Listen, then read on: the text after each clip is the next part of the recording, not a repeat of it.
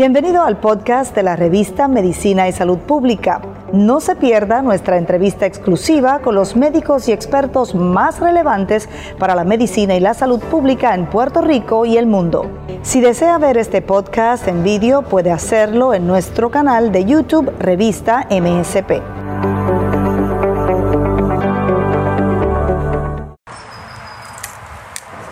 Eh, Rodríguez, sobre eh, la campaña en las redes sociales eh, ¿Cuál es la opinión, cuál es la posición de Voces? Saludos, este, Carlos, y gracias por la oportunidad a través de la revista de Salud Pública clarificar. Estamos aquí en el Parque Ferial de Ponce. Estamos desde las 7 de la mañana y vamos a estar hasta las 6 de la tarde vacunando a la población con las bases eh, aprobadas por el Departamento de Salud. Hemos vacunado aquí ya más de 1.600 personas, eh, de las cuales la gran mayoría son personas de 65 años o más 60 años o más, 50 eh, años a 59 con condiciones crónicas y en algunos casos hemos tenido jóvenes que han llegado eh, en su edad, entre sus edades de 18 a 59, eh, 49 años que están trabajando en la industria de distribución de alimentos o en el área farmacéutica o manufactura.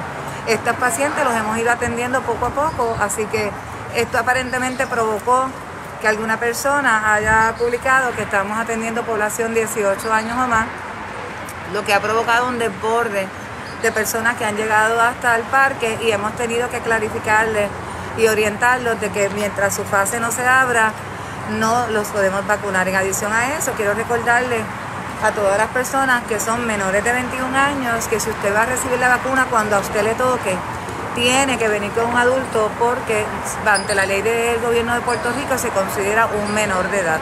Las personas menores de 21 años que se van a vacunar tienen que venir acompañados de un adulto. Menores de 21, menores de 21. Ese adulto es familiar, ese adulto tiene que ser madre o padre o tutor legal eh, no es un hermano, no es un tío, sino es una persona responsable. Específicamente, ¿qué jóvenes hoy se podrían vacunar aquí que, estén entre la edad de 18 años, que son los que están mencionando en las redes sociales? quiénes son los, jóvenes que sí se podrían vacunar si, si, es el caso?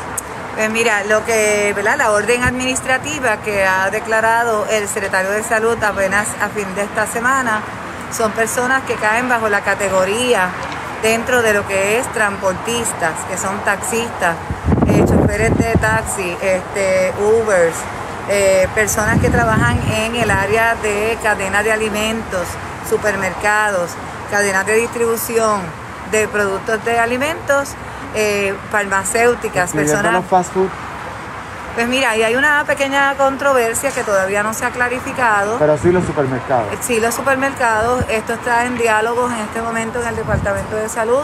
Si tú me haces la pregunta, hoy, hoy no están aprobados. Pero entiendo que hay un diálogo en este momento internamente en el departamento para ver eh, en qué momento se va a administrar la vacuna a esta población en particular. Si un joven que trabaja en un supermercado de 18 años quiere vacunarse, ¿cuál es el proceso que tiene pues que el proceso tiene que ser, si es menor de 21, tiene que hablar con su papá o su mamá o su custodio y entonces hacer la gestión para que uno de ellos lo acompañe. Pero quiero aclarar, Carlos, que aquí hay ahora mismo casi 600 personas en sus automóviles que nos debería de llevar a las 3.000 personas que vamos a estar vacunando hoy. Así que si vienes a evaluar, ¿verdad? El, trabajo que se ha hecho aquí ha sido excelente entre el municipio, la Escuela de Medicina de Ponce, Voces, el Departamento de Salud y la Guardia Nacional. ¿Y cuándo le, toca a los más jóvenes que ya están un poco ansiosos? Pues yo sé que hay mucha ansiedad, yo sé que hay mucha ansiedad y, y parte de lo que se está haciendo en el Departamento de Salud es evaluando cada fase de una manera responsable y sobre todo se está utilizando lo que es la mortalidad de los casos en Puerto Rico y los factores de riesgo. Nosotros reconocemos que esos jóvenes y estos jóvenes que están trabajando en restaurantes, que están trabajando en las barras, que pues, viven ese sumo de paranding, ¿verdad? Para, para tener, obtener el recurso económico para sostenerse mientras muchos de ellos también estudian, pues son, como yo le diría, tal vez en alguna etapa cercana que el Departamento de Salud tome la decisión para poder para que entonces lo podamos incluir en las vacunaciones. Estamos hablando que quizás en abril eh, eh, comienza ya a acercarse la vacuna a las poblaciones más jóvenes, a las más saludables. Pues mira, yo te, yo te diría, Carlos, que todavía nos falta un camino de, que recorrer. Este, yo no me atrevería a decir este, tan cercano como la primera semana de abril, pero yo sí te puedo decir que estamos haciendo un esfuerzo bien acelerado. Eh, voces por un lado, la Guardia Nacional por el otro, el Colegio Médico por el otro, el Colegio de Enfermera por el otro, todos los proveedores privados.